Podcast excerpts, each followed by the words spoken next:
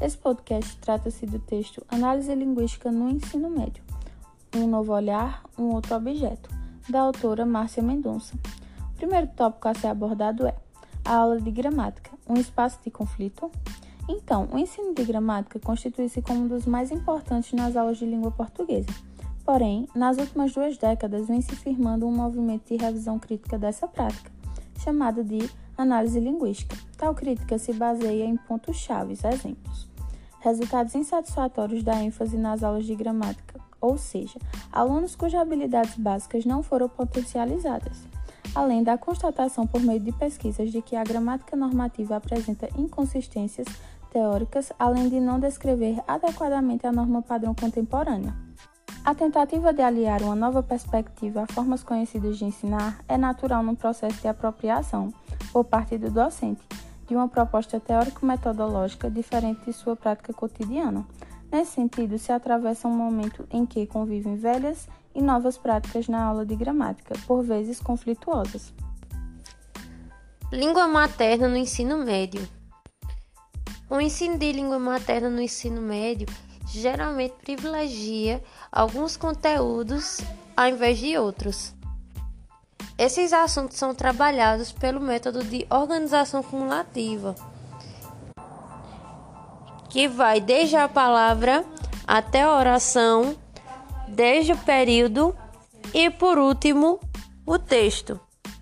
No entanto, raramente os professores de língua materna conseguem chegar na fase de trabalhar o texto. Na verdade, na maioria dos casos, o ensino acaba se restringindo somente à palavra e à oração. Infelizmente, a organização cumulativa ignora dois aspectos. O primeiro aspecto ignorado é que a aquisição de linguagem se dá a partir da produção de sentidos em textos dentro de determinados contextos. Na verdade, até os PCNs reconhecem que é mais significativo que o aluno internalize os mecanismos e procedimentos ligados à coerência e coesão do que simplesmente memorizar sem a apreensão de sentido, sem ter conhecimento do que aquilo realmente significa e sem aprender a usar. O segundo aspecto ignorado é o objetivo de formar usuários da língua. Quando há essa organização cumulativa dentro da sala de aula, o professor acaba formando um analista de gramática, um analista da língua, sendo que, na verdade, o objetivo da escola deveria ser formar pessoas capazes de agir verbalmente de forma autônoma, segura e eficaz. Análise linguística. Afinal, o que é mesmo? Bem, a análise linguística consiste em uma reflexão explícita e sistemática sobre a constituição e o funcionamento da linguagem, nas dimensões sistêmicas, textual, discursiva e também normativa, com o objetivo de contribuir para o desenvolvimento de habilidades de leitura e escuta, de produção de textos orais e escritos e da sistematização dos fenômenos linguísticos. Análise linguística, exemplos para a discussão. Neste capítulo, a autora apresenta algumas possibilidades de aproximação dos fenômenos linguísticos e discursivos por meio da análise linguística. O primeiro trata-se da análise linguística e leitura. Nesta prática, a leitura do texto seria essencial, só depois, com o intuito de ampliar os potenciais de leitura, seriam focalizados os recursos linguísticos para ampliar o sentido do texto. Segundo, a análise linguística e produção de texto. Nesta prática, é proposto que o professor não se limite apenas à higienização do texto, mas que antes faça um movimento de reflexão sobre virtudes e lacunas percebidas no texto do aluno. Por último, a análise linguística e análise linguística, que se trata das dimensões normativas e sistemáticas. Longe do consenso. Nomenclatura: ensinar ou não ensinar. A autora adverte que esta é, na verdade, uma falsa questão, pois a nomenclatura técnica é parte dos objetos de ensino, ou seja, nomear os fenômenos é necessário para a construção de qualquer saber científico. Análise linguística e organização curricular. Uma questão a ser levantada é como organizar o currículo tendo em vista a integração dos eixos de leitura, produção e análise linguística.